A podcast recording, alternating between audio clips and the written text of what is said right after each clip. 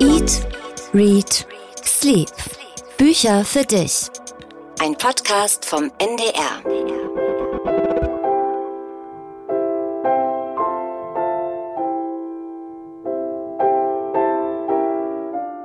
Weihnachtliche Musik zum Einklang, Daniel. Hast du es erkannt? Ja, am Was- Weihnachtsbaum die Lichter brennen. Wunderbar. Wunderschön, ja. Kerzen gehören jetzt zu einem Weihnachtsbaum auf jeden Fall dazu. Echte Was- Kerzen? Echte Kerzen, finde ich. Was hängt bei dir denn noch so am Weihnachtsbaum? Ich bin ja eher so ein traditionelles Gewächs ähm, und da kommen so die der Weihnachtsbaumschmuck meiner Eltern der äh, immer wieder hervorgeholt wurde, der natürlich schon hundertmal zerbrochen ist und immer wieder neu angeschafft werden musste. Aber wirklich so rote Kugeln, silberne Kugeln, ein relativ alter Stern und so, also solche, solche Dinge. Es gibt ja auch den Brauch, Essen an den Weihnachtsbaum zu hängen. Kennst du den und machst du das? Ich kenne es, ich habe davon schon gehört. Aber ich mache es nicht. Essen äh, gehört dann auf den Tisch. Nein, nein, das ist äh, eher eine, eine unbelebte symbolische Geschichte der Weihnachtsbaum. Also diese Kugeln, die den äh, Apfel im Paradies möglicherweise ja äh, symbolisieren sollen. Also bei mir bleibt das auf der symbolischen, nicht, äh, nicht essbaren Ebene. Schade, schade, denn ich habe dir was mitgebracht, was eigentlich an den Weihnachtsbaum gehört. Ach, aber da kann ich, mache eine Ausnahme vielleicht. Vielleicht mache ich eine Ausnahme. Mal sehen, wie es aussieht. Die literarische Vorspeise. Ich habe damit übrigens auch, Daniel, ein Geheimnis aus meiner Kindheit gelüftet. Ich bring's dir mal rüber. Oh, Ja, in einer Plastikbox, die noch nicht so ansehnlich ist, aber jetzt kommt, oh, was ist das denn? Das ist ein kleiner Schneemannkopf mit einer Nikolausmütze. Mit einem, äh, mit einem Gesicht. Also es, es sieht aus wie so ein Ferrero Rocher, darf man das sagen, und äh, hat aber eine Weihnachtsmannmütze und äh, lächelt und hat so zwei Knopfaugen. Das ist ungefähr so, na, Würfel, etwas größer als Würfel groß. Ja, Auf einer richtig. Oblate. Und erkennst du denn, was es sein könnte, was das für eine literarische Vorspeise sein könnte? Nein. Gut, ich löse auf. Es gibt, es gibt ein Weihnachtsgedicht, das Ja. wir Jahr zu Jahr Weihnachten aufsagen. Die Weihnachtsmaus von James Krüß. Ah, ja, okay. Und da heißt es in der dritten Strophe, ein drittes Mal verschwand vom Baum, an dem die Kugeln hingen. Weißt du, wie es weitergeht? Leider nicht.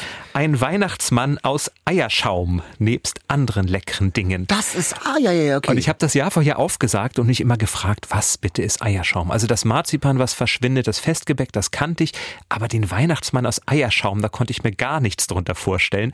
Deswegen habe ich dir jetzt mal einen gemacht. Aber das ist doch nur zum Angucken, da kann ich doch jetzt nicht reinbeißen. Das hat ja, hätte ja was Weihnachtskannibalistisches. Naja, die Weihnachtsmaus hat ihn auch gegessen, also man muss ihn essen können. Aber vielen Dank, dass du mich in eine Schublade mit einer Weihnachtsmann. Also okay, nein. Ähm, also ich beiß da jetzt ab. ich ich habe noch ein paar mehr, probier doch ruhig. aber kann man da ethisch abbeißen? Also äh, beißt man da eher die, die Mütze ab oder gleich ins Gesicht? Um ethische Fragen wird es ja heute Ah, doch okay. auch noch gehen. Probier doch erstmal. Ja, das ist so mit Kokos und so. Ne? Hm, lecker. Mit Super. viel Kokos, damit man ein bisschen Festigkeit reinkriegt. Hm, Du hattest ja bei Instagram schon so einen roten Teig gepostet, da wurde mir Angst und Bange. Das ist die Mütze, ne? Das ist die Mütze in Mhm. diesem Fall, ja. Alles aus Eierschaum tatsächlich. Eier, Zucker, Mhm. Stärke. Ja, lecker. Hm, Aber wie bringt man das Ding denn am Weihnachtsbaum an? Also du hast es hier auf so einer Oblate Mhm. positioniert. Ich würde es wahrscheinlich auf einen Zweig setzen. Möglicherweise kann man aber auch, wenn die Mütze fest genug ist, da so einen kleinen Haken Mhm. reinbringen und ihn dann anhängen. Wie viele Versuche brauchtest du, um diesem Eierschaum-Weihnachtsmann das Gesicht aufzumalen? Das, das, das, ist eine, das sieht ein bisschen fisselig aus. Ich habe 15 kleine Weihnachtsmänner gemacht. Den, der gut aussieht, den hast du gerade gegessen. Den einen, sehr schön. Ausgerechnet, der musst du nun dran glauben. Na super. Also Weihnachtsgedichte zum Einstieg. Mein Name ist Jan Ehlert. Ich bin Daniel. Jetzt verschlucke ich mich tatsächlich noch an dem Schnee-Weihnachtsmann. Mein Name ist Daniel Kaiser. Wir sind Kulturredakteure beim Norddeutschen Rundfunk und wir lieben es zu lesen, wir lieben es zu essen, wir lieben es zu schlafen. Eat, Read, Sleep, das ist unser Bücherpodcast. Und wir lieben es auch weihnachtlich. Und deswegen habe ich mich sehr gefreut, dass unser Bestseller für diese Folge ja auch an Weihnachten spielt. Der hat aber nicht so viel Süßes, sondern er hat eher was Salziges. Die Bestseller Challenge. Wir haben das neue Buch des dänischen Thriller-Königs Jussi Adler Olsen ausgelost und gelesen. Es heißt Natriumchlorid. Es ist der neunte Fall für Karl Mörk, Sonderdezernat Q. Worum geht's? Das ist eine Cold Case Einheit der Kopenhagener Polizei, die alte Fälle untersucht und die findet ganz plötzlich seltsame Parallelen in alten Akten. Jahrelang unbemerkt, weil so unscheinbar. An mehreren Tatorten findet sich nämlich ein Häufchen Salz. Kochsalz. Natriumchlorid NaCl. Das Einzige, was ich in Chemie behalten habe. Was heißt das? Ist das eine geheime Botschaft, dieses Salz? Steckt da ein Serienkiller dahinter? Und die ermitteln und stoßen auf immer mehr ungeklärte Fälle aus den letzten 20 Jahren. Also was ist das Motiv? Was haben die Opfer gemeinsam? Was hat es mit diesem Salz auf sich? Ist das der Schlüssel? Jan, wie spannend, wie gut gesalzen fandst du diesen Thriller? Eindeutig viel zu viel Salz in der Suppe, muss ich sagen. Also mhm. ich fand es überhaupt nicht spannend, das mal vorweg. Man weiß relativ schnell und nicht nur, weil man kombiniert, sondern weil es auch gesagt wird, wer der Täter oder die Täterin ist. Und es wird auch keine Spannung aufgebaut. Klar, es handelt sich um Cold Cases eigentlich, also Fälle, die ja schon lange vorbei sind. Dann kommt aber noch ein neuer dazu. Es wird ein Mensch entführt und die Frage ist, kann man ihn rechtzeitig retten? Und da habe ich mich gefragt, und das fand ich dann doch ganz spannend umgekehrt. Mhm. Liegt es vielleicht daran, dass die Mörder in diesem Fall nur Menschen umbringen, die, sagen wir mal vorsichtig, keine guten Menschen sind, sondern so richtige Widerlinge. Weil da ist ja dieser Mensch gefangen und wir wissen, bald wird er sterben und weil er auch so ein Widerling ist, hat man vielleicht überhaupt gar kein Mitgefühl und er tappt sich manchmal vielleicht bei dem Gedanken, geschieht denen doch ganz recht. Also das fand ich psychologisch ganz spannend, dann aber leider nicht sonderlich gut gemacht. Im Gegenteil, ich fand, es war viel zu überfrachtet, viel zu viel, was da mitmischte. Es spielt zu Corona-Zeiten, dann wird Karl Mörk, der Kommissar, auch noch gesucht wegen eines Verbrechens aus langst vergangenen Zeiten. Dann erfährt man sehr viel Dramatisches über die Familiensituation seiner Mitarbeitenden. Man erfährt es aber auch nicht wirklich. Wenn man wie ich den ersten Fall liest, ist man doch ziemlich aufgeschmissen und kann mit diesen ganzen Andeutungen gar nichts anfangen, was da Traumatisches in Assads Vergangenheit mal gewesen sein soll. Also, also mir hat es absolut nicht geschmeckt. Mir ging es ganz äh, genauso wie dir. Ich hatte nicht einmal Herzklopfen. Da ist nicht ein nennenswerter Cliffhanger. Ich sag mal, es geht ja gut los. Blitzeinschlag. Sechs junge Leute tot, eine junge Frau überlebt wie durch ein Wunder unverletzt. Dachte ich so, Hossa. Ein paar Seiten weiter, eine Autowerkstatt fliegt in die Luft. Also eine Menge Krach, Bum, Peng auf den ersten zehn Seiten. Mhm.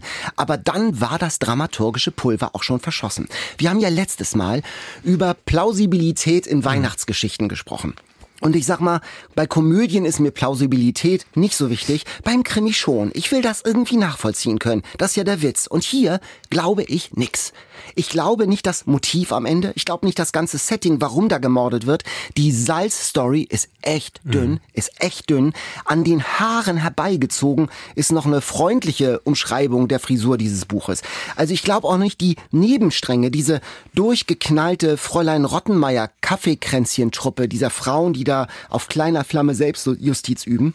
Das glaube ich nicht. Ich glaube nicht dieses religiöse Verbrämte. Und dann am Schluss gibt es ja diese große Öffentlichkeitsfahndung. Also wir spoilern hier nichts, das kann man ja so global mal sagen. Das glaube ich auch nicht. Ich halte hm. das für nicht, nicht plausibel. Und ich glaube auch nicht den hochgejesten Showdown auf den äh, letzten 30 Seiten. Ich glaube hier Natriumchlorid wirklich, da ist ein Sack Salz umgefallen in Dänemark. Also es ist wirklich äh, für mich kein, kein starkes Buch. Ja, man, man kann ihn auch nicht glauben, weil die Täterin, der Täter, der nun wirklich seit über Jahrzehnte angeblich klug, gewissenhaft handelt, alle Spuren verwischt, macht am Ende so katastrophale Fehler, dass man sich denkt, also klar, will sie jetzt, will, na gut, geben wir es zu, will sie, das wird mir zu anstrengend, will sie jetzt gefasst werden oder nicht?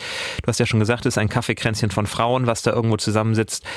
Das ist so Hanebüchen und dann ist es sprachlich auch wirklich so platt. Also sei es, ja. dass dann gegoogelt wird, was es denn mit dem Salz auf sich haben könnte und dann sagt Rose, eine aus dem Ermittlerteam, wirklich Wikipedia-mäßig, je mehr ich mich in das Thema vertiefe, umso überraschter bin ich, welche Rolle das Salz früher gespielt hat. Für Machthaber überall auf der Welt war die Hoheit über das Salz ein fantastisches Machtinstrument, in dem sie den Zugang zu diesem lebensnotwendigen Gut steuerten, beherrschten und so weiter. Copy-Paste. Da bin ich, da ja, bin genau. ich ja sowas von raus und es macht es auch nicht besser, wenn dann irgendein ist doch irre eingeschleust wird in diesen Wikipedia-Text, das ist platt. Und schon am Anfang sprachlich, als dieses Kind man muss sagen, es ist eine Weihnachtsgeschichte gleich auf Seite 10. Gefühlt stirbt ein kleines Kind. Das muss man auch erstmal aushalten. Also das ist nicht unbedingt etwas für Menschen, die einen spannenden, aber irgendwie doch noch einigermaßen heimeligen Weihnachtskrimi suchen.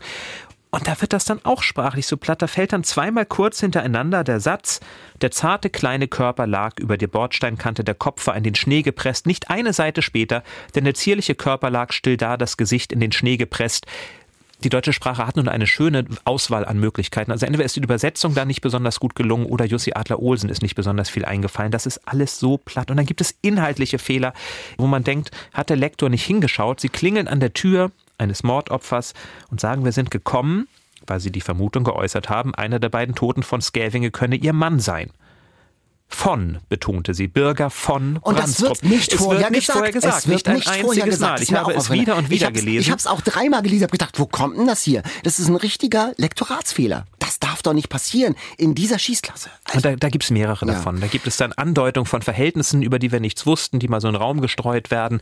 Also wirklich, wirklich, ich habe mich geärgert über also ich habe Strecken. jetzt nicht den Eindruck, dass ich mich sofort auf die anderen Adler-Olsen-Bücher stürzen müsste. Man sagt ja immer, na ja, das ist was für Fans, die Freude an den Figuren haben, an Karl Mörk, an den Nebenfiguren. Aber so richtig sexy ist das ja auch nicht, diese ganzen Nebengeräusche. Assad, dieser irakischstämmige Polizist, der immer in Tüdelchen lustige Sprachfehler macht, weil er haarscharf an Redewendungen vorbei formuliert. Sturm in der Wasserschale, so diese Liga, also hahaha. Die äh, Polizisten, die beim Blick auf, ähm, auf die Mordopfer in Ohnmacht fallen, wie im Vorspann bei Quincy in den 70er, 80er Jahren schon. Also und das, das wurde als äh, komödiantisches Element offenbar eingebaut. Oder Gordon, dieser schluffigste aller Ermittler, der plötzlich am Ende so Sherlock Holmes ist auf Betriebstemperatur, total unglaubwürdig und nicht stringent erzählt. Ähm, und dann hast du hast gesagt, hat Merck noch dieser plötzlich diese anderen Ermittlung am Hals.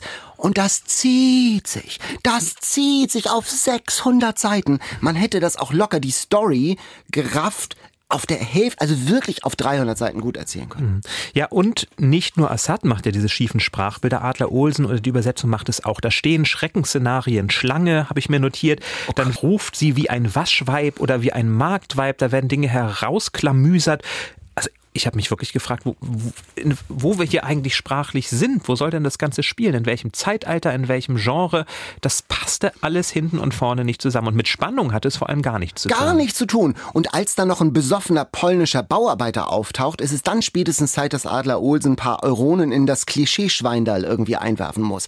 Also da habe ich dann wirklich dann auch abgeschlossen mit dem Buch und habe dann nur noch aus preußischer Pflichterfüllung diese 600 Seiten mir bis zum Schluss angetan. Also wirklich ganz deutlich keine ähm, Empfehlung. Ich möchte fast Mhm. aussprechen, äh, eine, eine Wertung auf der Dirk-Rossmann-Skala. Also es ist schon äh, wirklich sehr, äh, das war eine sehr unerfreuliche Lektüre. Ja, zumal, das finde ich ja bei Krimis oder bei äh, Thrillern, ich finde es ja in Ordnung, wenn sie brutal sind, wenn sie blutig sind, wenn man da in Kein- Sachen eintaucht, kein Problem. die auch beschrieben werden, wo es einem vielleicht auch ein bisschen alles zusammenzieht und gruselt, das gehört dazu. Aber hier merkt man, dass er eine Freude daran hat, bestimmte Fäkalsachen auszuloten. Also da werden zwei Männer gefangen gehalten und man könnte viel beschreiben. Man könnte beschreiben, wie sie gefoltert werden, wie die Gliederschmerzen. Nein, es wird hier fast in Buchform festgehalten. Wie sie sich in die wie- Hose wie machen. Sie sich in die Hose machen. Ja. Wieder und wieder und wer, wie lange und warum und wie man sich dabei anfühlt. Und die Das Konsistenz, muss also- ich nicht, das muss Ja. ich nicht lesen. Das hat auch nichts mit nah dran und Detail und grus gruselig oder so zu tun. Das ist einfach nur widerlich. In ungeahnter Einigkeit äh, keine Empfehlung. Jussi Adler-Olsen, Natriumchlorid, 600 Seiten bei DTV erschienen. Ist das was, wir fragen ja immer noch so am Ende, wenn wir uns, wenn wir es gar nicht gut finden, für wen wäre das denn was? Weißt du, es gibt so viele tolle skandinavische Autoren, dass ich sagen würde, also dieses Buch werde ich Weihnachten nicht verschenken und ich wüsste auch wirklich nicht, wie man damit eine Freude machen könnte. Vielleicht würde ich es Leuten schenken, die. Nein, nein, nein, Nein. mir, fällt, nein mir fällt wirklich nichts ein. Bei aller Liebe, bei allem guten Willen. Gut, kommen wir zu erfreulicheren Dingen, Daniel. Was hast du denn auf dem Krankenbett Ah, gelesen? ich habe ein Woche? richtig schönes Buch mitgebracht. Das war meine Lieblingslektüre. Bergland heißt das Buch von Jarka Kupsova. Es geht um das Leben in einem abgelegenen Südtiroler Flecken, in einem Tal, wo noch nicht mal das ganze Jahr die Sonne scheint, sozusagen Tiefental, und zwar damals und heute. Und das ist eine Familiengeschichte. Da wird, erzählt, wie Rosa, ein junges Mädchen in den 40er Jahren, 20. Jahrhundert, den Hof übernehmen muss, als ihr Vater stirbt. Und äh, wie sie sich ihr Leben vom Berg abtrotzt, wirklich jede Getreideähre ist da umkämpft und abgekämpft in krasser Handarbeit auf dem Feld. Textzitat hier mal, eine Mimose war keine Pflanze, die hier gut gedieh. Es war Hartholz, das sich hier hielt. Anspruchslos und angepasst, die winterharten Sorten. Also es geht nicht nur um Botanik, sondern es geht natürlich um die Menschen. Wer kann hier leben, wer kann hier überleben? Und dann, zwei Generationen später, heute, Franziska, als Bäuerin in Südtirol, wie lebt sie vom Tourismus? Und wie das auch eine nicht minder schwere Hölle sein kann. Also die Wünsche der Urlauber, sogar der wohlmeinend netten Urlauber, die früher einchecken als geplant. Kennen wir alle, die ähm, sich selbstgebackenes Biobrot zum Frühstück wünschen. Äh, und die, das ganze Leben dieser, dieser Menschen, äh, die vom Terrorismus, nicht Terrorismus, vom Tourismus leben, auf den Kopf stellen. Und wenn dann Frau Stimpfel kommt, die Tuse vom Tourismusverband Südtirol mit ihrer Checkliste, gibt es WLAN, gibt es Frühstück mit Bio-Eiern, gibt es genug Streicheltiere? Und dann äh, zieht die Frau Stimpfel wieder ab. Franziska sah dem gelben Kastenwagen hinterher, wie er mit einer Mappe voller Häkchen, Kreuze und Randnotizen aus ihrem Leben davonfuhr in die Stadt, wo in irgendeinem Büro über die Zukunft des Hofes entschieden werden würde. In ihrem Kopf kreischte es und darin war nicht nur die Motorsäge ihres Schwiegervaters schuld.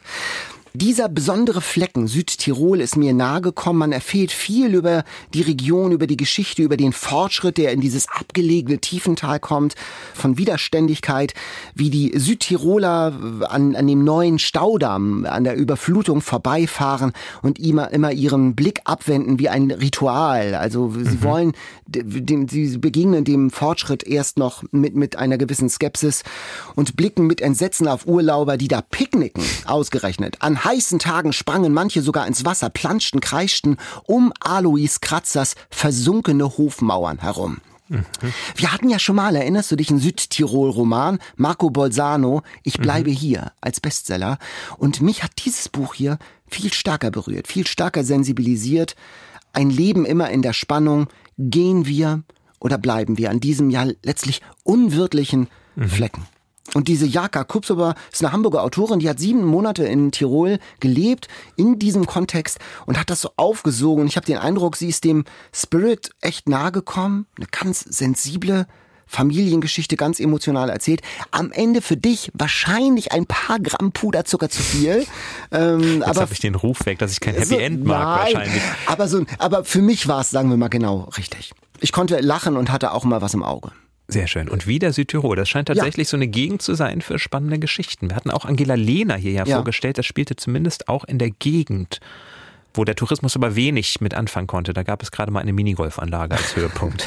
aber das ist eben ganz spannend, gerade die Südtiroler Geschichte. Also äh, eben dieses, äh, diese, der Fortschritt, hm. der versucht einzubrechen ähm, in der Landwirtschaft und dann diese verschlungene Geschichte, diese Loyalitäten zwischen Deutschland, Italien und auch der, der Selbstständigkeit. Und das ist ja, da gibt es ja ganz viele Brüche in Familiengeschichten. Und das ist hier, finde ich, ganz gut aufgefangen auf gar nicht so vielen Seiten. Ich muss mal hm. gucken, es sind, glaube ich, nur 200 285 Seiten. Jarka Kupsova, Bergland, erschienen im Verlag Wunderraum. 285 hm. Seiten, 20 Euro.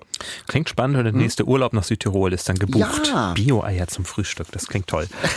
Ich habe ein Buch mitgebracht in, in, aus einer Zeit, in die man vielleicht nicht unbedingt reisen möchte, nämlich es hat mich so ein bisschen an den 30-jährigen Krieg erinnert, aber zumindest in einer Zeit eher im Mittelalter wo noch nicht allzu viel Zivilisation über die Menschheit hereingebrochen ist. Junge mit schwarzem Haaren von Stefanie Vorschulte. Mhm. Ob du davon gehört hast, weiß ich nicht. Das hat gerade den Marakassenspreis für den, das beste Debüt des Jahres erhalten. Genau, das ist ja eine Leserjury in Hamburg, das weiß mhm. ich, Marakassenspreis.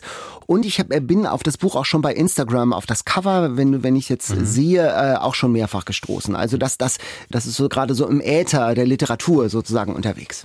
Ja, und da ist es auch ganz zu Recht, finde ich. Denn mhm. diese Geschichte Geschichte, die erzählt wird von Stefanie vor Schulte, die ist unglaublich spannend. Es spielt eben in einer Zeit, in der die Menschen noch in Armut und Aberglauben leben. Zum Beispiel gibt es da die Legende vom schwarzen Reiter, der Kinder entführt. Ein Junge aber, Martin, der ist schlauer als die anderen Dorfbewohner, obwohl er ein ganz trauriges Schicksal hat. Sein Vater hat, da war er noch ganz klein, die ganze Familie umgebracht, nur er überlebte. Und ein schwarzer Hahn, den er seitdem mit sich rumträgt und deswegen auch so ein bisschen als der Teufel gilt, weil er mit dem Hahn dann auch spricht. Und als nun ein Maler ins Dorf kommt, der für die Kirche ein neues Altarbild malen soll, dann nutzt Martin die Chance und schließt sich ihm an, um dieses Dorf zu verlassen und durchs Land zu reisen, auf der Suche nach diesem schwarzen Reiter, der die Kinder Kinder entführt. Und der schwarze Hahn kommt mit und Katharina würde hier wahrscheinlich aussteigen. Dieser schwarze Hahn kann sprechen und leitet ihn so ein bisschen. Und so findet Martin tatsächlich den Reiter, kommt mit ihm zu einer Burg, in der eine grausame Fürstin herrscht. Und um die Kinder dann zu befreien, muss er sich auf eines ihrer gefährlichen Spiele einlassen. Das hat mich so ein bisschen an Turandot, an die Butch Nein, eher eher so ein eher bisschen Turandot, Turandot okay. die Puccini-Oper, mhm. wo ja auch wo ja auch der Held ein gefährliches Spiel überstehen muss, damit er am Ende die Königin heiraten mhm. darf. Und das Ganze ist ein Märchen so im Stile von Wilhelm Hauff, würde ich sagen. Durchaus grausam, aber mit wunderlichen Gestalten und eben doch, wie das mit Märchen so ist, mit diesem einen Lichtstrahl der Hoffnung, der da durchschimmert. Denn Martin, der bleibt reinen Herzens und durch seine Güte gelingt es ihm auch andere Menschen, die Herzen anderer Menschen zu erreichen und zu bewegen. Und durch seine Klugheit findet er auch immer wieder Wege, Hindernisse zu umgehen, weil er so ganz toll beobachten kann. Weiß er zum Beispiel, wer mit wem im Dorf ein Verhältnis hat und kann das dann nutzen, um sich selber Vorteile zu verschaffen. Das erzählt in einem Ton, der wirklich, das finde ich bewundernd, uns glaubhaft in diese vergangene Zeit zurücksetzt, der in sich aber auch stimmig ist. Ein ganz, ganz starkes Debüt, was jetzt vielleicht nichts für Zartbeseitete ist. Es geht schon grausam zur Sache, aber eben auch nicht im Adler-Olsen-Style, dass das mhm. alles en Detail beschrieben wird, sondern eher so ein bisschen subtil sich im Hinterkopf abspielt. Ein schaurig schönes Märchen für Erwachsene, passt vielleicht nicht ganz zur Weihnachtszeit, aber auf den Lesetisch gehört es, finde ich schon. Mhm. Schwarzer Hahn und der spricht auch noch, das äh, duftet nach einer Metapher. Möglicherweise ist es das. Es wird ja aber nicht en Detail aufgeklärt. Nur, dass dieser Hahn eben auch für den Teufel gehalten wird. Es ist, hat nichts mit der Bibel zu tun. Aber es ist ja ein ungewöhnliches Genre, dass man sozusagen jetzt als Autorin im 21. Jahrhundert ein Märchen schreibt ähm, über eine Zeit im ausgehenden Mittelalter. Ja, das muss man sich erstmal trauen. Und dieser ja. Vergleich mit Wilhelm Hauff, finde ich, ist einer, der auf der einen Seite natürlich erstmal toll klingt, auf der anderen Seite gerade Märchen. Bei Märchen haben wir ja die großen, ne, die Grimms, Andersen, Hauf. Mhm. Und da jetzt zu sagen, ich schreibe auch noch mal eins, das ist schon mutig und umso bewundernswerter finde ich, was ihr da gelungen ist. Also es ist ein äh, Buch voller Fantasie. Man braucht ja für Märchen irgendwie auch die richtige Dosis Fantasie, damit es nicht zu abgedreht ist, sondern damit es irgendwie dieses schaurige Märchenmoment irgendwie auch hat. Und das ist gelungen. Ja. ja, viel Fantasie, aber eben auch die Schaurigkeit, die Grausamkeit dieses Zeitalters, die wird hier auch ganz deutlich beschrieben. Also die wird nicht geschönt. Das mhm. macht auch den besonderen Reiz aus. Mhm. Sag doch mal, äh, Stefanie Vorschulte. Stefanie Vorschulte. Also nicht von Schulte. Nein, von in dem Fall nicht. Junge mit schwarzem Haaren, Stefanie vor Schulte bei Diogenes erschien, auch nicht besonders dick, 222, 223 Seiten. Und vom Stil her, ist das äh, kompliziert zu lesen oder saugt nein, man das? Nein, gar nicht. Das kann man mhm. wirklich so runterlesen. Mhm. So, nun lass es aber wieder weihnachtlicher werden, nach diesem kurzen Exkurs. Naja, die einen sagen so, die anderen so. Eine Weihnachtsgeschichte haben wir beide noch mitgebracht, äh, aber die ist wirklich weitgehend puderzuckerfrei, muss man sagen. Äh, naja, naja. Das Geschenk von Alina Bronski erschienen in der Edition Chrismon. Die bringen jedes Jahr so eine Weihnachtsgeschichte raus. Und diesmal ist Alina Bronski dran. Katrin und Peter, die feiern Weihnachten gemeinsam mit einem alten Freund, mit Klaus. Als seine Frau noch lebte und die Kinder der Paare klein waren, da haben die immer wieder zusammen gefeiert und die Feiertage und Silvester und so zusammen verbracht. Und nach dem Tod der Frau, nach Almuts Tod, ist der Kontakt so ein bisschen eingeschlafen. Plötzlich ein Anruf von Klaus. Wollt ihr nicht kommen? Und sie fahren hin, also statt an die geliebte Nordsee in irgendein so Kaff in der Provinz, wo die so ein Ferienhaus Spiekeroog. haben. Oak. Ist doch an der Nordsee. Ja, ja. Ach so. Genau. Und äh, vor, äh, vor Ort stellt sich dann plötzlich heraus, die Tür geht auf, dieser Klaus, der hat eine neue. Sharon, die Krankenschwester, die seine äh, verstorbene Frau betreut hat im Krankenhaus. Und davon war am Telefon noch überhaupt keine Rede. Und das ist der Start in ein besonders, sagen wir, dysfunktionales Weihnachtsfest. Mhm. Ausgesprochene, unausgesprochene Befindlichkeiten, Vorwürfe, und denn nicht nur die Beziehung zwischen Klaus und Sharon, dieses exotische neue Ding ist Thema, sondern auch die von Katrin und Peter. Mit wem telefoniert Peter da eigentlich immer? Also Weihnachten als Stresstest für Freundschaft und Ehe, vielleicht näher dran als alle Santa Claus Weihnachtsfilme und drei Nüsse für Aschenbrödelseligkeit zusammen. Wie weihnachtlich war es dir denn bei der Lektüre? Ich muss gestehen, schon ziemlich weihnachtlich. Das, das, soll jetzt nichts über, soll jetzt nichts über das Weihnachten bei uns zu Hause aussagen, was, was immer ganz schön ist. Nein, denn es gibt diese wunderschön rührseligen Momente, wenn man sich plötzlich doch erinnert, was eigentlich das Wichtige ist, wenn sie dann später so ein gemeinsames Fotoalbum das angucken. Fotoalbum. Das ging schon zu Herzen. Und ich mag ja solche Geschichten, wenn Ehepaare aufeinandertreffen. Also Allah, wer hat Angst vor Virginia Woolf oder der Gott des Gemetzels von Jasmina Reza. Also wenn Ehepaare am Tisch sitzen und plötzlich kommt alles, alles auf den Tisch. Das lese ich sehr, sehr gern. Wer hat Angst vor Virginia Woolf? Musste ich tatsächlich auch mal dran denken. Also so zwei Ehepaare in einem Raum und irgendwie eskaliert alles. Genau, ja. Und hier eskaliert ist ja am Ende gar nicht so richtig. Mhm. Im Gegenteil, also der Zauber von Weihnachten, die Erinnerung, dass man früher mit den Kindern, mit diesem Ehepaar Almut und Klaus, mit dem man ja doch viel mehr befreundet war, als man sich vielleicht heute noch erinnern kann, das bekam plötzlich so einen ganz wunderschön anrührend sentimentalen Touch, dass ich wirklich dachte, das ist doch mal etwas zu Herzen gehendes, was die Botschaft von Weihnachten doch noch einmal ziemlich zementiert für eine Weihnachtsgeschichte brauche ich immer noch, ein, noch ein ein paar Gramm noch mehr, mehr Zuckerguss. Ja, ja, doch. Also da muss irgendwie schon noch mal, da muss irgendwie so Feenstaub plötzlich durch die Luft wehen und eine wundersame Wende eingeleitet werden. Die war hier da, also dieser Fotoalbum-Moment, das war in der Tat ein Weihnachtsmoment. Ja. Da war ich auch ganz angerührt und ich dachte, wohin führt denn dieses ganze dysfunktionale Miteinander? Und dann kommt plötzlich dieser Weihnachtsmoment, nämlich dieses Fotoalbum. Und das, das fand ich auch sehr, sehr tröstlich und das fand ich auch, das hatte so eine, das hatte in der Tat so eine weihnachtliche Zuversicht, aber ich äh, brauche da stärkere, stärkere Weihnachtsdrogen sozusagen. Für ja gut, also für, für Weihnachtsjunkies vielleicht nicht das Richtige, aber für alle, die es so ein klein bisschen sentimental mögen, aber eben auch wissen, dass eben nicht alles Friede, Freude, Eierkuchen ist, auch dann nicht, wenn Weihnachten ist, ist das, finde ich, schon eine sehr schöne Geschichte. Ist eine, ist eine schöne Lektüre. Ich mochte auch diesen ganz besonderen Ton. Ich finde es mal schön, der Ich-Erzähler Peter, der gnadenlos mit den anderen, aber auch mit sich selbst ist. Der sagt, ich will gar kein guter Mensch sein. Und das macht aus diesen ganzen Charakteren so ganz kantige. Also das ist, da ist nichts glattgebügelt, sondern diese Menschen, alle, die wir, wie wir sie erleben, haben alle Ecken und Kanten und Geheimnisse. Und ich finde, das ist, äh, kommt in diesem Stil, den Alina Bronski wählt, ganz, ganz wunderbar durch. Also da wird nichts mit Zuckerguss tapeziert oder äh, mhm. alles zugegossen, alle, äh, alle Brüche, sondern die bleiben. Und das, das finde ich eigentlich, äh, das finde ich sehr attraktiv und das liest sich auch, finde ich stark. Nur eben nicht zu Weihnachten. Äh, doch, ja, es ist ja eine schöne Weihnachtsgeschichte. Ich weiß nicht genau, ob da ein, ein, eine heiße Schokolade und Zimtsterne das richtige äh, Begleitmenü äh, dafür sind. Also das, da brauche ich individuell tatsächlich noch, da bin ich eher bei Dora Held sozusagen. Ich bin halt einen Ticken harmoniesüchtiger noch.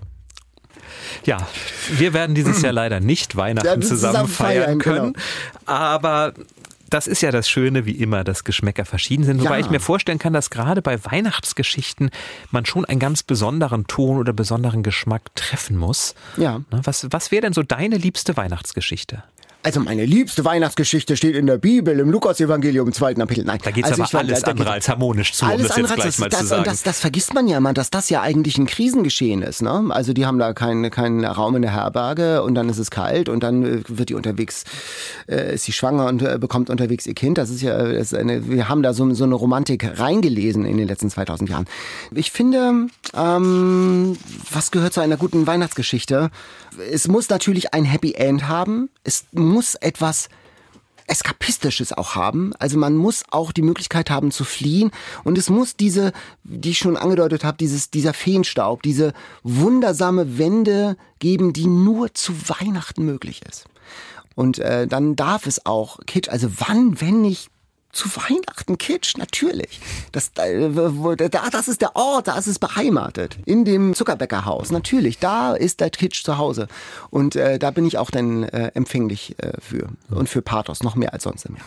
Wir wollen mal gucken, wie Alina Bronski es denn mit Weihnachtsgeschichten hält. Eher mit dir oder eher mit mir. Sie hat ja nämlich das Geschenk geschrieben und sie hat auch viele, viele Romane geschrieben, erfolgreiche Romane. Scherbenpark war damals ihr Debüt und mit Babadunias letzte Liebe war sie damals auch für den Deutschen Buchpreis nominiert, genauso wie für, und das passt wunderbar zu unserem Podcast, die schärfsten Gerichte der tatarischen Küche. Also um Essen geht es auch bei ihr.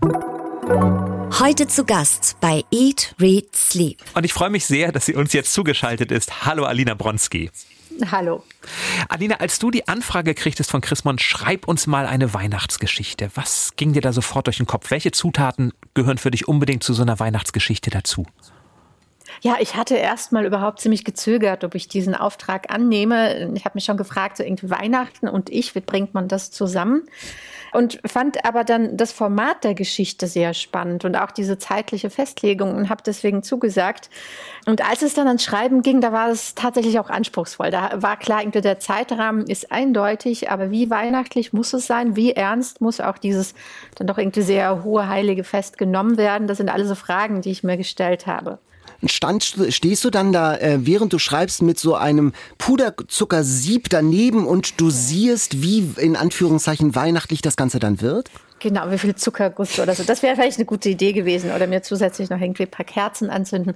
Nee, ich bin ja eher, also die Dinge, die ich mache, die gelten ja vielen auch ein bisschen auch als böse und makaber. Also jetzt nicht, nicht so eine klassisch besinnliche Weihnachtsgeschichte. Und ich wollte da so eine Art Kompromiss irgendwie ähm, hinkriegen. Also einerseits, dass das sozusagen die Menschen, die das Fest sehr ernst nehmen und vielleicht das Buch aufschlagen, dass sie sich nicht irgendwie verprellt oder irgendwie verspottet fühlen, aber zugleich musste ich mir als Autorin an meinem Tonfall natürlich ein bisschen auch ähm, treu bleiben. Da habe ich mich schon an manchen Stellen gefragt, irgendwie geht das so oder müsste jetzt noch irgendwie eine Schneekugel rein oder irgendwie noch eine Girlande ja. Das heißt, du warst nicht so böse, wie du sonst eigentlich gewesen wärst? Ja, also ich habe mich schon etwas gezügelt. Das ist aber auch gar nicht schlimm. Also ich finde es auch schön, wenn so ein Format vorgegeben ist. Ich finde schon, also wenn man etwas, einen Auftrag annimmt mit bestimmten Rahmenbedingungen, dann respektiere ich sie total. Also hätte es sie nicht gegeben. Also ich hätte zum Beispiel andersrum, ich hätte jetzt kein Gemetzel oder so veranstalten dürfen können, ähm, jetzt auch nicht wollen. Finde es aber auch völlig okay, also dass man sich an Regeln halten muss. Mhm. Also Weihnachten hat dich ein Stück weicher gemacht. Ist das denn so? Bist du so ein Weihnachtstyp? Ähm, Weihnachtstyp weiß ich nicht, aber ich bin total sentimental und es ist oft auch, geht auch oft über andere Menschen. Also wenn ich merke, was, was das mit ihnen macht, dann steckt mich das dann total an. Also gar nicht so, dass ich dann irgendwie bestimmte Lieder mag oder also irgendwie Plätzchen gern esse. Das, das lässt mich alleine so als Person relativ kalt, aber in Gesellschaft mit anderen bin ich dann auch sehr schnell dabei. Und dann werde ich natürlich auch weicher und irgendwie sentimentaler. Mhm. Aber es ist ja erstmal ein etwas dysfunktionales Weihnachtsfest, was du da beschreibst, die beiden Paare, die aufeinander stoßen. Und dann gibt es diesen wunderschönen Moment, wo sie gemeinsam ein Fotoalbum durchblicken. Und plötzlich kommt, so war's, so ging es mir, plötzlich kommt dieser ganze Weihnachtszauber tatsächlich reingeweht ins Zimmer. Und man spürt, Weihnachten, das ist Familie, das ist Nostalgie, das ist Erinnerung. Also da war dann tatsächlich der Zuckerstreuer doch in der Hand, oder? Ja, ähm, genau. Also Nostalgie ist ja genau der Punkt. Ähm, es ist ja in der Geschichte so, dass dieses Glücksgefühl äh, oder auch dieser innere Frieden eigentlich erst dann kommt, wenn man sich mit Dingen beschäftigt, die vergangen sind. Der Ich-Erzähler ist ein relativ zynischer Mensch und erst in dem Moment, wo er merkt, er hat etwas verloren, was er mal hatte, wo er nicht mal wusste, dass er das mal hatte, da wird auch ihm so ein bisschen warm und weich ums Herz. Und ähm, ich, ich kann das als Mensch auch total gut nachvollziehen, dass man zu wenig Dinge wertschätzt, die, die man einfach um sich herum hat. Und erst, naja, erst wenn man sich dann erinnert, denkt man, oh Gott, das war aber wirklich schön. Vielleicht war das irgendwie die schönste Zeit meines Lebens. Das scheint mir ja aber ein sehr realistischer Blick auf Weihnachten zu sein und eben kein Zuckergussblick erstmal, oder? Ja, Weihnachten ist ja bekannt dafür, dass da Menschen einfach zusammenkommen, die sich sonst auch vielleicht gar nicht so oft sehen und das aufgeladen mit Erwartungen. Äh, insofern klar, es ist total realistisch, wenn viele Menschen viel voneinander erwarten, meistens ja auch nicht von sich selbst, sondern eher von denen, wie die anderen sind, dann klar explodiert es dann und dann sind Enttäuschungen auch vorprogrammiert. Deswegen ist das ja auch so ein dankbares Format, so eine mhm. Weihnachtsgeschichte. Kennst du das bei dir auch, so eine Weihnachtsexplosion? ja, kenne ich durchaus auch. Also oh. Also gerade dann, wenn man, ähm, ja, muss natürlich jetzt aufpassen, aber so allgemein gesprochen, allgemein zugleich sehr persönlich gesprochen, immer dann, wenn man tatsächlich denkt, okay, jetzt muss es aber besonders toll werden wird es das in der Regel nicht. Und je entspannter und vielleicht auch je weniger Erwartungen man hat und damit dann die Sache rangeht, desto schöner wird es in der Regel. Auch zum Beispiel letztes Jahr, also unser, unser allerberühmtes Corona-Weihnachten, was ja wirklich auch teilweise auch für viele Menschen aus unterschiedlichen Gründen tragisch war, war aber auch für andere, könnte sogar auch für meine Familie sprechen, auf eine Art auch ähm, sehr befriedigend, weil sehr viele Dinge weggefallen sind, die einen vorher gestresst haben und weil man auch nicht so viel erwartet hat. Und plötzlich sagte man hinterher auch, gerade dieses Reduzierte war irgendwie auch besonders gut. Und dann ist es natürlich auch besonders schön, wenn man sich erinnert, dass es mal schön gewesen ist. Das ist ja die schöne Weihnachtsbotschaft, die in deiner Geschichte so mitschwingt. Was dazugehört, ist aber immer auch das Essen. Bei dir in das Geschenk gibt es Raclette. Ist das auch für euch ein typisches Weihnachtsessen?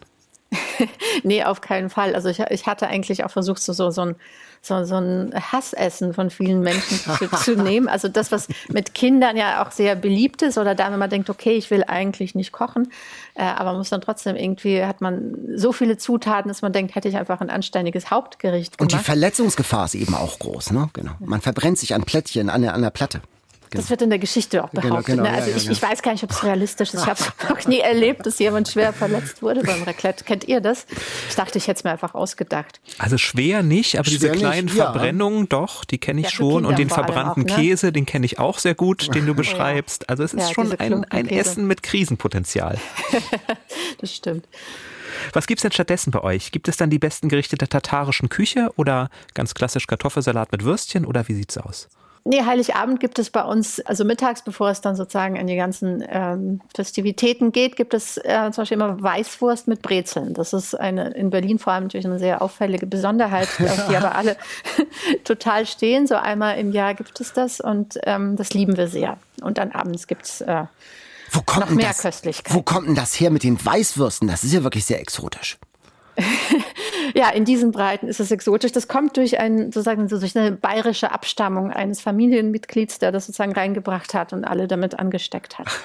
Jetzt müssen wir eine Frage noch stellen und ich schiele ein bisschen dabei auf deinen Roman Barbara stirbt nicht, der gerade erschienen ist bei Kiwi. Wer kocht denn bei euch? Bei uns kochen, also wir sind ja eine größere Familie, bei uns kochen alle ein bisschen mit. Äh, und das wechselt auch. Also je nachdem, wer ist für das Hauptgericht zuständig, wer ist für was anderes zuständig. Das äh, muss immer vorher auch ausgetüftelt werden, damit sozusagen nicht eine Person in der Küche steht und danach erschöpft ist. In deinem Roman Barbara stirbt nicht beschreibst du ein anderes wesentlich klassischeres Rollenmodell.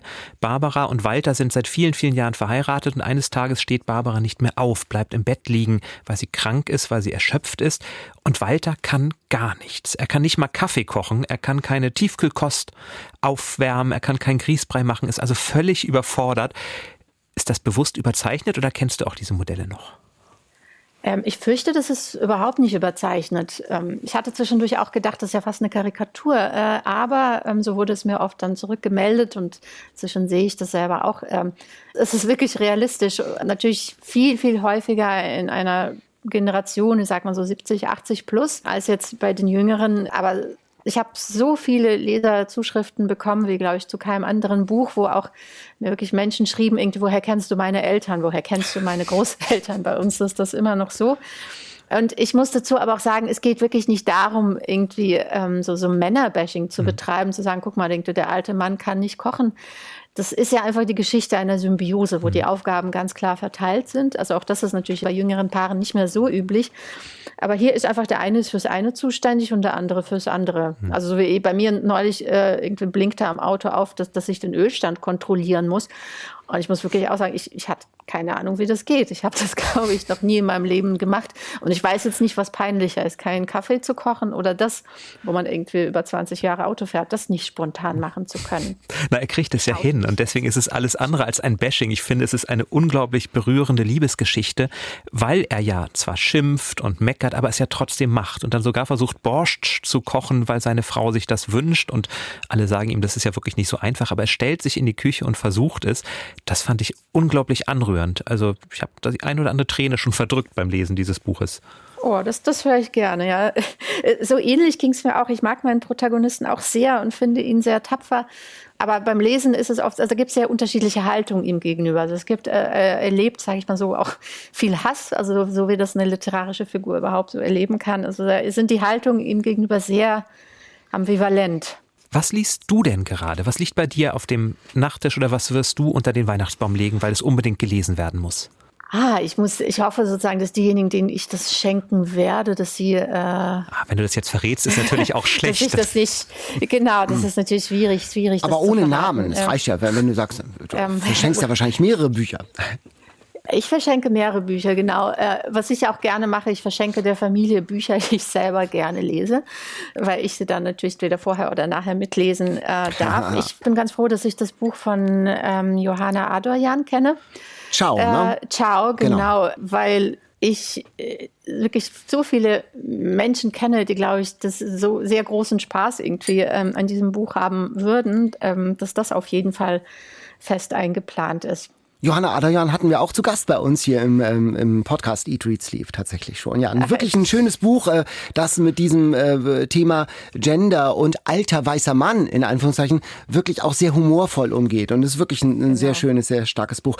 Sag mal, du hast ja schon gesagt, dass du in Sachen Besinnlichkeit eher so auf dem Beifahrersitz sitzt äh, Richtung Weihnachten. Äh, aber gibt es für dich so eine ein Ritual, das für dich besonders schön ist oder wo du dich besonders wohlfühlst, auf das du dich freust an Weihnachten? Also wann, wann ist Weihnacht? Für mich ist das oft auch sozusagen vor dem eigentlichen Fest, immer wenn ich irgendwo im Dunkeln, wir haben ja eine super dunkle Jahreszeit. Ich bin sehr gerne im Dunkeln unterwegs und freue mich aber über alle Lichter, die man irgendwie sieht. Und sei es irgendwie ein geschmückter Balkon oder von mir aus auch sogar eine Reklametafel oder auch eine Kerze, was natürlich besinnlicher ist. Dieses Leuchten von irgendwas in der Dunkelheit, das versetzt mich sofort in meine Kindheit zurück, wo, wo es ja auch viele, sehr viel von dieser dunklen Jahreszeit gegeben hat.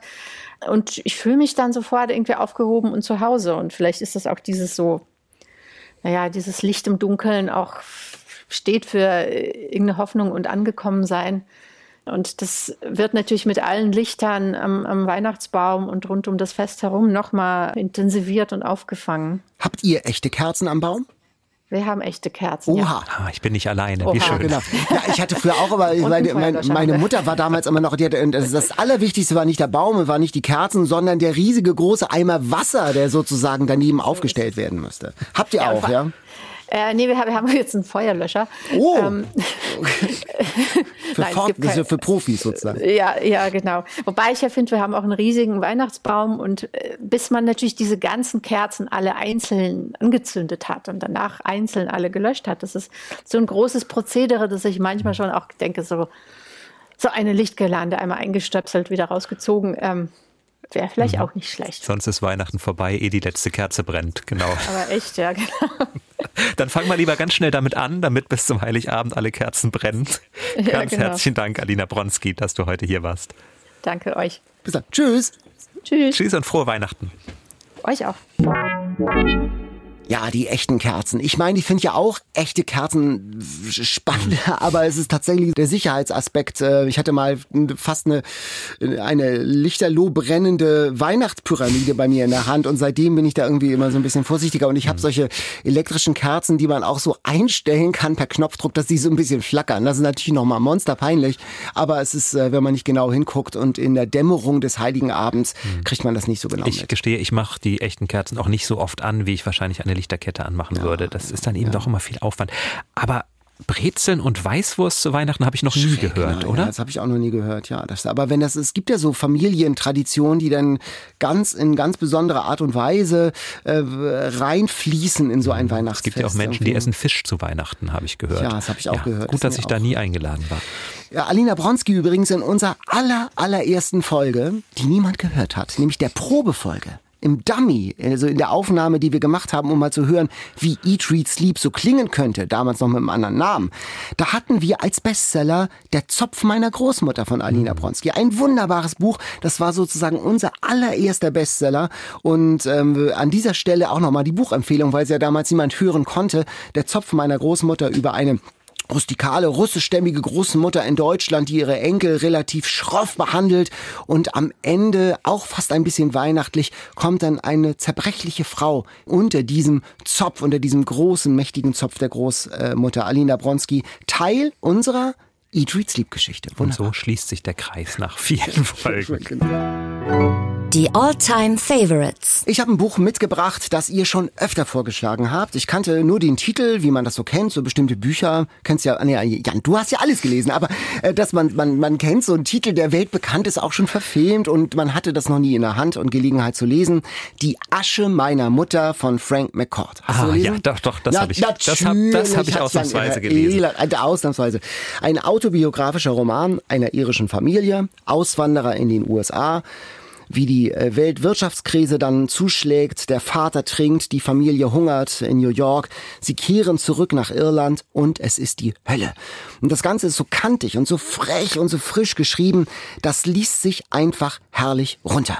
Der Vater, der immer den kargen, wirklich sehr kargen Dienst, Verdienst versäuft und das alles dann in Irland in diesem Klima. Da steht, hauptsächlich waren wir nass. Von Oktober bis April glänzten Limericks Mauern von der Feuchtigkeit.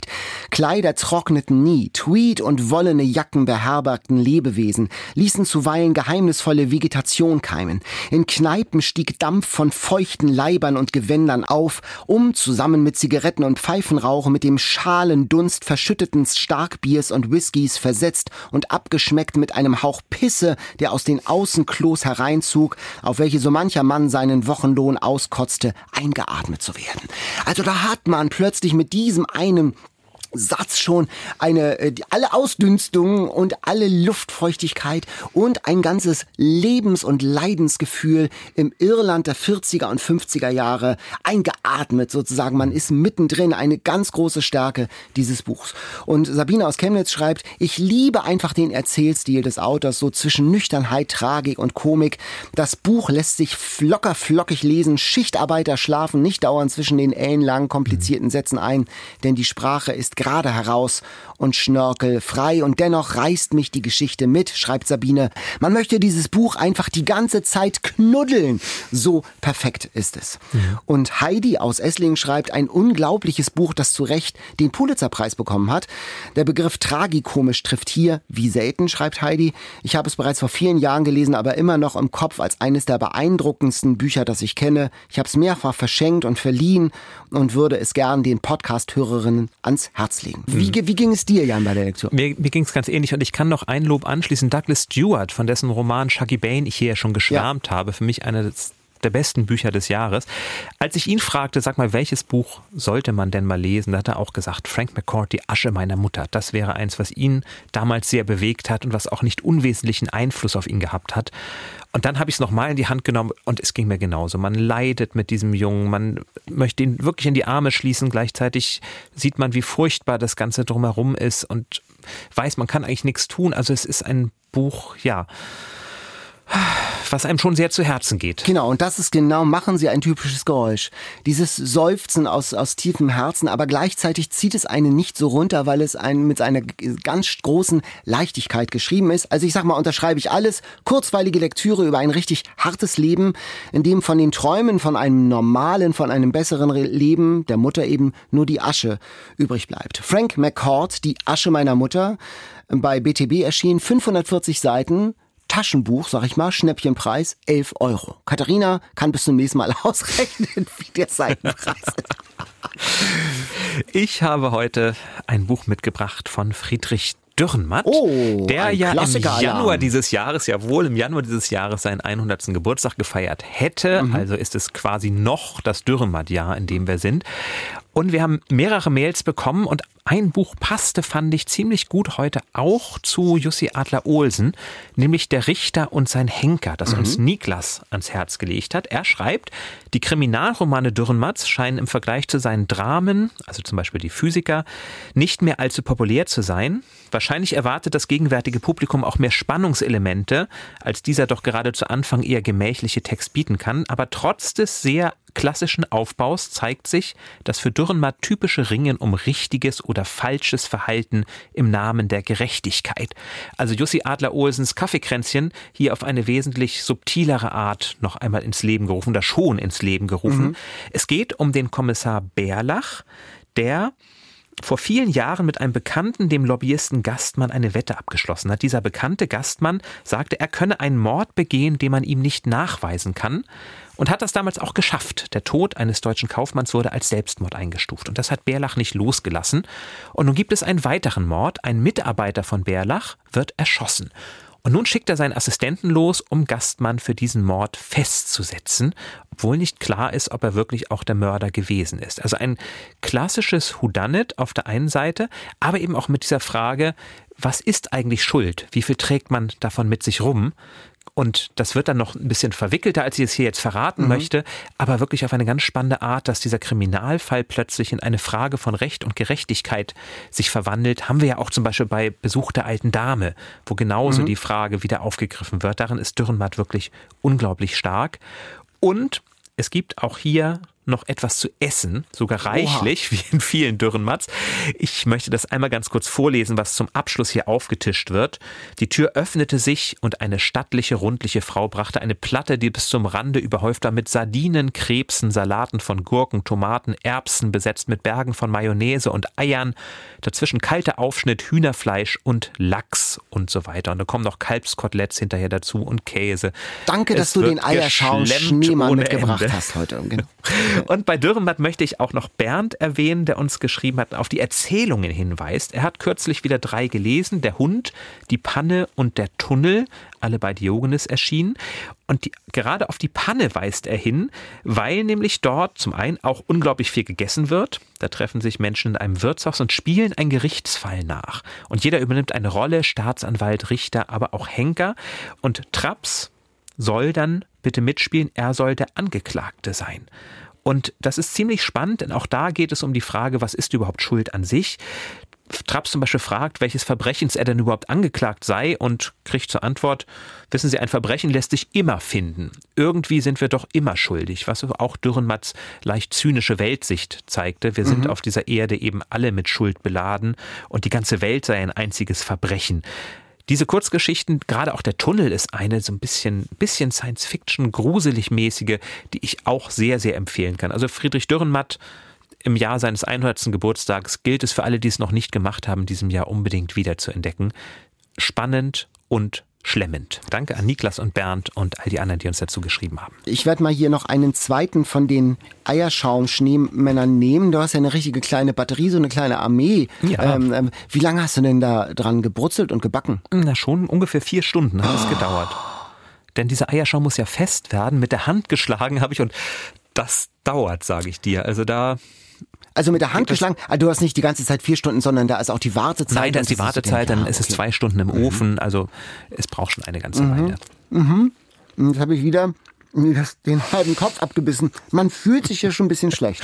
Ja, das geht mir tatsächlich auch immer so. Auch mit Schokonikoläusen. Mhm. kann ich auch immer ganz schlecht essen.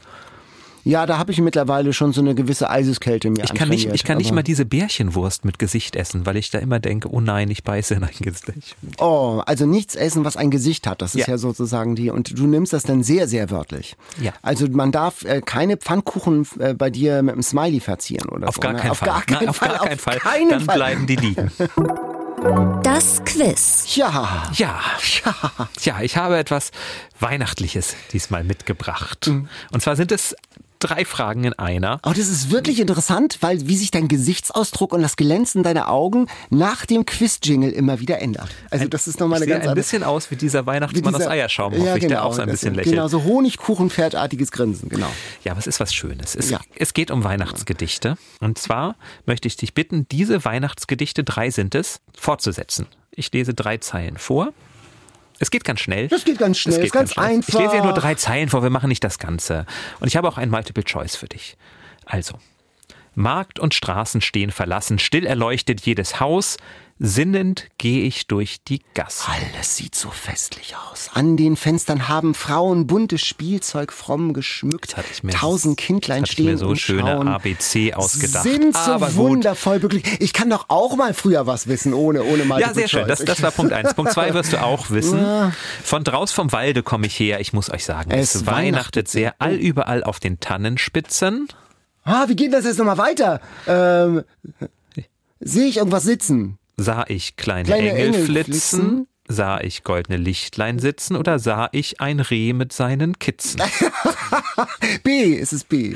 B war? Ähm, äh, mit, mit, mit, mit, mit, sag sah mal, ich goldene Lichtlein, Lichtlein sitzen. Ja, genau. Richtig. Und ein drittes noch, da steigen wir mitten im Gedicht ein. Den Baum auf Zimmermaß gesägt und in den Ständer eingelegt. Dann kamen Kugeln, Kerzen, Sterne, Krippenfiguren mit Laterne. Zum Schluss ja Herrschaftsdonnerwetter ein Blasorchester mit Geschmetter, ein Very British Christmas Letter oder nirgends fand ich das Lametta.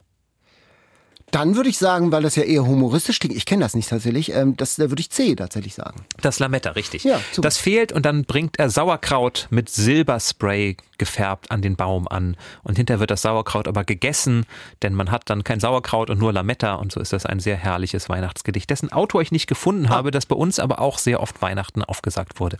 Du hast doch immer zu Weihnachten irgendwie immer auch so zehnstrophige Balladen und sowas aufgesagt. Die Glocke, so. die Glocke, genau, um die Bescherung ein bisschen hinauszuzögern.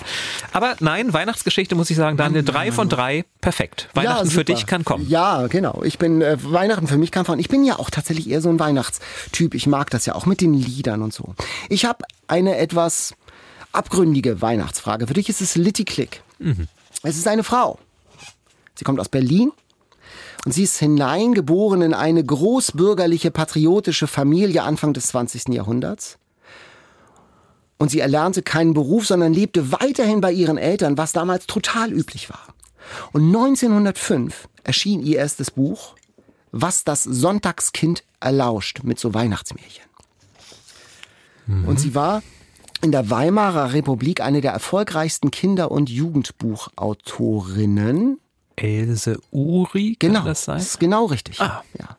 Die Jüdin war und dann, und das wissen glaube ich viele nicht, von den Nazis in Auschwitz ermordet wurde.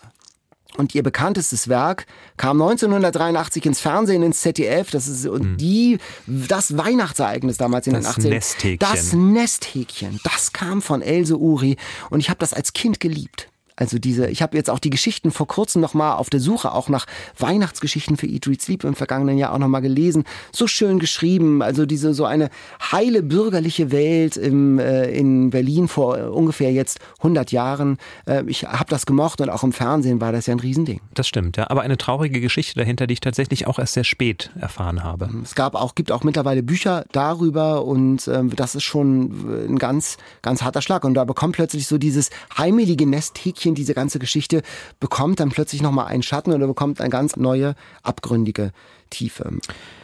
Ich habe eine Kategorie ausgewählt, die ich einfach mal im besten Katharina-Sinne Gewürze nenne. Literarische Gewürze Literarische natürlich, damit wir irgendwie beim Thema bleiben. Literarische Gewürze. 1988 gelang der französischen Schriftstellerin Benoit Groux ein Bestseller, der für einen Skandal sorgte. Wie hieß dieses Buch? Pfeffer in unseren Augen, Chili in unserem Herzen, Salz auf unserer Haut. oder, oder Kardamom in unseren Händen. Oh, schön. Nein, nein, Salz auf unserer Haut, genau. Weißt du auch, worum es geht in dem Buch? Äh, Das ist was Erotisches. Das ist was sehr Erotisches, genau. Eine leidenschaftliche Liebe zwischen einer Frau aus dem Pariser intellektuellen Milieu und die verliebt sich in einen Fischer aus der Bretagne. Und das wurde dann anfangs tatsächlich unter großem Pornografieverdacht erstmal nicht veröffentlicht, in Deutschland aber dann ein ziemlich großer Erfolg. Und heute zählt es zu den Klassikern. Benoit Groux, 2016 verstorben, große französische Autorin. Und ich dachte, wegen Natriumchlorid Sehr gut, bringen wir genau. noch ein bisschen mehr Salz, aber die richtige Menge Salz hier Ja, rein. Salz richtig auf gutes Haut. Salz. Irgendwie mehr Salz halt. Auf Französisch heißt es übrigens übersetzt die Herzkranzgefäße. Also ist tatsächlich ein sehr deutscher Titel, Salz auf unserer Haut. Ja, aber ich würde Salz auf unserer Haut ist ja viel poetischer als Herzkranzgefäße, Entschuldigung mal. Oder? Ja, das stimmt. Bei dem einen denkt man gleich an Krankheit, bei dem anderen doch eher an Leidenschaft. Und vor allen Dingen das Cover möchte ich mir jetzt irgendwie bei Herzkranzgefäße auch nicht so unbedingt vorstellen. Und bei Salz auf unserer Haut, da habe ich ja so Groschenroman-Fantasien sofort. Salz auf unserer Haut. Deswegen finde ich ja. Kardamom in unseren Händen ist vielleicht doch der schönere Titel. Da könnte man ja mal ein Buch zu schreiben. Ich habe was ganz Leichtes für dich. Ein Buch in einem Satz zum Finale. Berittene Küstenwache kämpft gegen Sturmflut und Aberglauben. Das kann eigentlich nur auf einer in Norddeutschland spielen Ja, und Hauke Haien ja, als Hauptfigur haben. natürlich. Jetzt sag es doch. Der Schimmelreiter von Theodor Storm. Genau. Berittene Küstenwache kämpft gegen Sturmflut und Aberglauben. Der rettet ja diesen kleinen Hund, der da eingegraben werden soll und so, um da, damit der Deich was Lebendes hat. Und das ist dann ja, der- nach, naja, tolle Geschichte nach deswegen wie bricht vor. der Deich. Ja, möglicherweise. Theodor Storm, der Schimmelreiter. Ja, supi.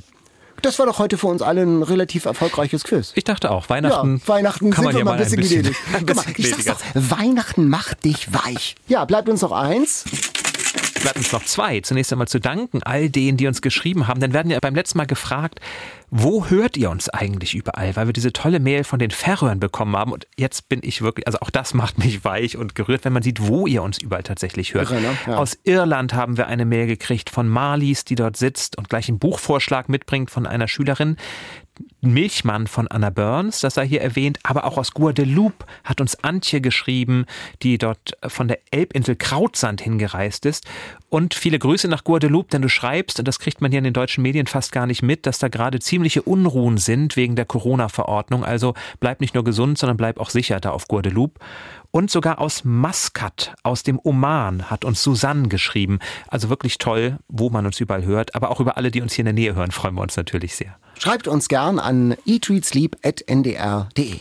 Und jetzt kommen wir zur Auslosung des Bestsellers für die nächste Folge. Katharina und ich werden dort dann sein. Jan, also du darfst auslosen. Mal schauen, womit ich euch die Weihnachtszeit, die Vorweihnachtszeit noch versüßen kann. Bestseller Challenge. Die Auslosung. Oh. oh. Ob, ob das jetzt etwas ist, was deine Weihnachtszeit verschönen wird, da bin ich mir nicht so sicher, Daniel. Der Zorn des Oktopus. Ah, Dirk Rossmann geht in die zweite Runde. Er hat es wieder getan. Dirk Rossmann gemeinsam mit einem Spiegelautor, glaube ich, mit Ralf Hoppe, haben die es normal getan und tatsächlich tatsächlich eine Fortsetzung geschrieben. Ja. Und wieder ein Bestseller. Wieder ein Bestseller. Lest doch äh, gern mit, wenn ihr möchtet. Also ich äh, traue mich ja gar nicht, diese Empfehlung auszusprechen. Katharina und ich werden uns also um Dirk Rossmann kümmern, um den Zorn des Oktopus in der nächsten Folge. Freut euch auf den Zorn des Daniel, der dann wahrscheinlich wiederkommt.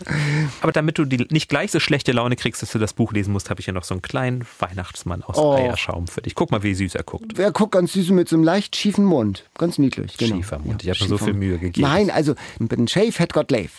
Ja, macht's gut, bis zum nächsten Mal. Tschüss. Bis dann, tschüss. Eat, Read, Sleep. Bücher für dich. Ein Podcast vom NDR.